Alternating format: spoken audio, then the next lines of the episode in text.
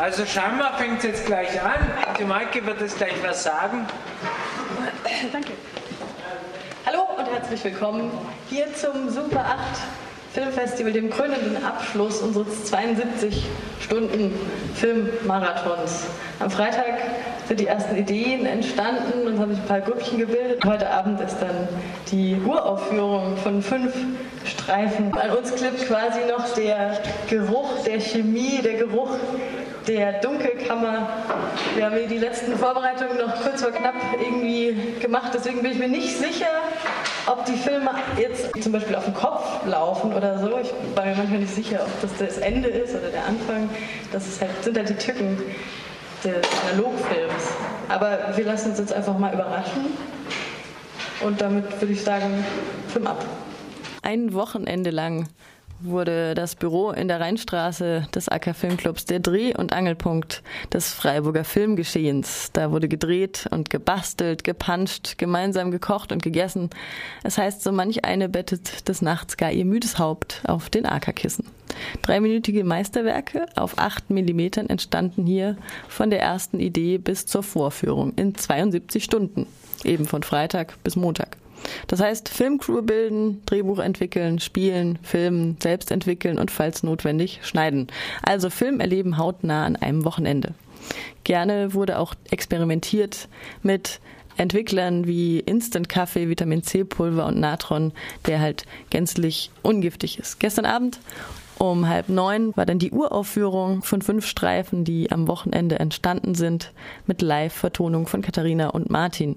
Und jetzt hören wir noch mal kurz in die Dreharbeiten rein vom Wochenende. Soeben haben wir die ferngesteuerte Ente gedreht und Hinak hat das mit seiner Super 8 Kamera gefilmt. Eins. Ähm, ähm, bei drei, ja? Eins, zwei, drei.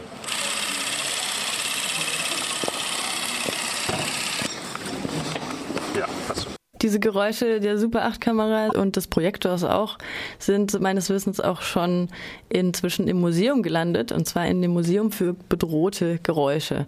Da es nicht mehr so einfach ist, diese Dinger zu besorgen. Also beziehungsweise eine Kamera bekommt ein Mensch zwar schon ab einem Euro auf Ebay, aber ein Film kostet dann entsprechend mehr. Die Idee war halt selbst entwickeln an einem Wochenende, um mal wieder die Haptik ähm, zu spüren eines Films. Im digitalen Zeitalter wollten wir mal wieder mit Filmmaterial arbeiten und heraus ein Stop-Motion-Film, ein Film über Enten, Ente gut, alles gut und ein sehr künstlerisches Meisterwerk, Mai im Juli. Das Ganze wird dann demnächst auch digitalisiert werden und auf der Website des AK Filmclubs zur Verfügung stehen. Ja, ich wollte auch fragen, was für Filme denn entstanden sind. Aber das hast du ja jetzt erzählt. Wie jedes Jahr haben wir auch ein paar Pannen im Labor und dieses Jahr gab es dann zwei Stücke, die, also zwei Streifen, aus denen nichts geworden ist. Einmal wussten wir gar nicht, woran es liegt und beim zweiten Mal war es sowieso ein Experiment. Der trug dann den Titel Junk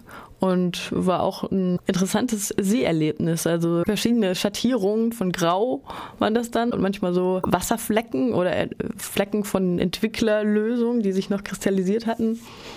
War auch interessant.